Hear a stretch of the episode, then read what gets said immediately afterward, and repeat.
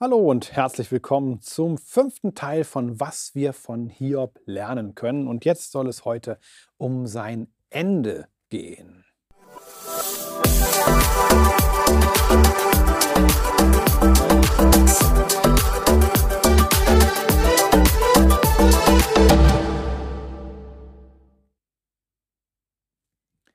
Was können wir von Hiob lernen, wenn es um das Ende des Buches Hiob geht oder das Ende des Lebens von Hiob geht. Ohne jetzt zu viel zu spoilern, ihr könnt es auch gerne nochmal in Ruhe lesen. Am Ende des Hiob-Buches, so zum Ende hin, hören diese Redezyklen auf. Keiner sagt mehr was. Und dann gibt es einen Wettersturm und aus diesem Wettersturm spricht dann Gott selbst und sagt, wer ist es, der die Wolken verdunkelt mit Reden ohne Verstand und so und äh, zitiert dann teilweise Dinge, die Hiob vorher gesagt hat und gibt Antworten. Vielleicht nicht die Antwort, die Hiob gerne hätte, aber er macht deutlich, ich bin Gott und du bist Mensch und ich lebe auf einer ganz anderen Sphäre, einer ganz anderen Ebene als du. Du kannst mit mir nicht rechten, mit mir auch nicht kämpfen. Du würdest immer den Kürzeren ziehen. Und Hiob sagt dann in Kapitel 40 auch, ich will meine Hand auf meinen Mund legen, einmal habe ich geredet und will nicht mehr antworten, ein zweites Mal geredet und will es nicht wieder tun. Also er merkt, ich bereue in Sack und Asche. Ich sage nichts mehr. Ich habe fertig, könnte man sagen. Und ähm, dann gibt es in Kapitel 42, Vers 5 nach dieser langen Gottesrede auch dann den Aus, die Aussage von, von Hiob, ich habe bislang nur Gott vom Hörensagen vernommen, jetzt aber haben meine Augen ihn gesehen. Da geschieht etwas in seiner Gottesbeziehung, wo er merkt, er wird hineingezogen in eine größere Tiefe, eine größere Schönheit, eine größere Klarheit. Hier können wir schon was lernen von Hiob.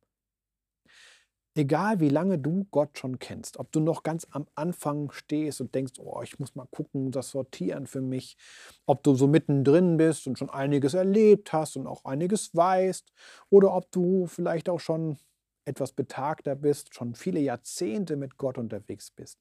Es wird nie der Punkt kommen, wo du sagen kannst, oh, jetzt weiß ich aber alles, jetzt, jetzt bin ich durch mit dem Thema, jetzt, jetzt kann ich nichts mehr lernen. Nein, weil Gott Gott ist, wird es immer faszinierend bleiben und wird bis zu unserem letzten Atemzug immer noch die Möglichkeit geben, dass wir Neues über Gott lernen, dass er uns in neuer Art und Weise begegnet, in tieferer Form als bisher.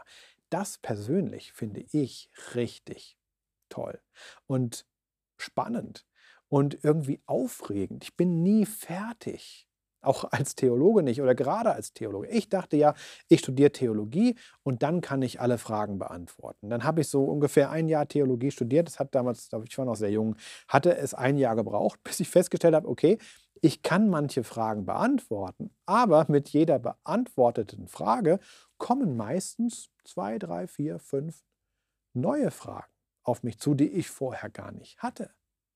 Und so geht das ganze Spiel weiter. Und so geht es jetzt schon bei mir einige Jahrzehnte. Und äh, ich bin eigentlich auch froh darüber, dass ich da immer auch noch weiter wachsen kann. Also das, das können wir schon mal hier lernen von Hiob. Ja, wir können wachsen. Und ähm, ein weiteres, und das finde ich auch interessant. Gott sagt dann in Kapitel 42 im Hiob-Buch zu Hiob, beziehungsweise er redet zu den Freunden Hiobs und sagt, ihr habt nicht recht von mir geredet. Ja? Ihr habt es nicht getan. Und ähm, Hiob aber hat Recht von mir geredet. Das finde ich interessant, dass er das so, so deutlich sagt, zu sagen, ihr nicht, aber Hiob schon.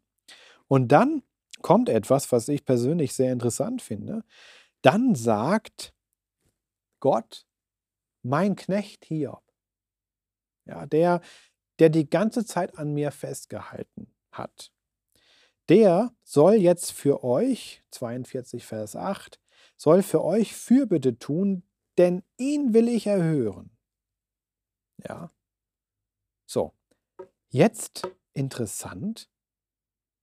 Hiob tat das. Der Herr erhörte ihn. Und dann steht in Hiob 42, Vers 10 folgender Satz. Der Herr wandte das Geschick Hiobs, also er heilte ihn, ja, tat da etwas, als er für seine Freunde Fürbitte tat. In dem Moment. Das ist wichtig. Es war nicht so, dass Gott sagte, so Hiob, jetzt bist du geheilt, fertig, alles ist gut und jetzt tu doch mal Fürbitte für deine Freunde. So, nein. Als Hiob anfing, und damals war so Opfer bringen, das war schon echt eine Nummer. Da musste man ganz schön arbeiten, bis dann alles am Platz war. Ja? Und man das so richtig zelebrieren konnte. Das hat Kraft und Zeit gekostet. In dem Moment war Hiob noch ein wandelndes Geschwür. Er war noch nicht geheilt, noch nicht wiederhergestellt. Da gab es kein Happy End. Und Gott sagt, du sollst jetzt für deine Freunde, die kapitelweise, tagelang, vielleicht wochenlang, dir vorgeworfen haben, dass du alles falsch gemacht hast, die dir das Leben schwer gemacht haben, die dich getriezt haben. Für diese Freunde, die sich eigentlich eher wie Feinde verhalten haben, für diese Freunde sollst du jetzt Opfer darbringen und dafür sorgen, dass ihre Beziehung zu mir, zu Gott, wieder in Ordnung kommt. Wow. Was hättest du getan? Gesagt, nee, ich mache ja alles, Herr, aber das, das kann ich nicht. Das übersteigt meine Kraft. Also einmal physisch, wie soll ich das machen? Ich bin ja noch hier ein wandelndes Geschwür. Aber auch seelisch, innerlich. Das sind die, die mich jetzt tagelang wirklich fertig gemacht haben. Und für die soll ich jetzt Fürbitte tun? Für die soll ich beten? Ehrlich? Ja. Man fühlt sich ein bisschen erinnert an Jesus, als er am Kreuz hing. Als er am Kreuz hing und einer seiner letzten Worte, die er so geäußert hat, war, Vater, vergib ihnen, denn sie wissen nicht, was sie tun. Auch das war ein priesterlicher Dienst Jesu an den Soldaten, die ihn da ans Kreuz genagelt haben. Er hat sie freigelassen. Er hat für sie gebetet. Er hat ihnen vergeben. Wow, das ist eine Nummer. Das ist eine Nummer. Anderen das zu vergeben, was sie uns angetan haben. Ich weiß, dass das nochmal eine ganz eigene Podcast-Reihe wäre mit 128 Teilen mindestens. Aber das Thema ist wichtig. Wo halten wir Dinge fest, tragen anderen etwas nach, sind gebunden durch das, was uns geschehen ist. Und Gott steht daneben und sagt, ja, das war Mist, aber lass es los. Lass die Menschen los, lass die Sache los. Sieh auf mich. Bete für sie, segne sie, tue Fürbitte für sie, aber lass es los. Wer anderen etwas nachträgt, trägt die Last. Das ist ein bisschen plump, banal, aber trotzdem richtig. Will ich Lasten tragen, die andere in mein Körbchen gepackt haben, was ich gar nicht wollte? Nein. Ich kann vergeben. Durch Jesus Christus. Das glauben wir als Christen ganz tief. Und ich wünsche euch, wünsche dir, wünsche mir, dass wir von Hiob ganz, ganz viel lernen, ganz, ganz viel mitnehmen, was es bedeutet, im Leben auch durch die tiefen Täler gut durchzukommen und darin Gott immer tiefer kennenzulernen, als der Fels, der mich trägt, als denjenigen, der mit mir ist, in allem, der mit dir ist, mit dir sein will, damit du auch gerade diese tiefen Zeiten nie alleine gehen musst. Ich wünsche dir darin ganz viel Segen und Freude. Manchmal auch mitten im Leid. Aber das, das trägt durch. Und das können wir an Hiob sehen und das können wir von Hiob lernen.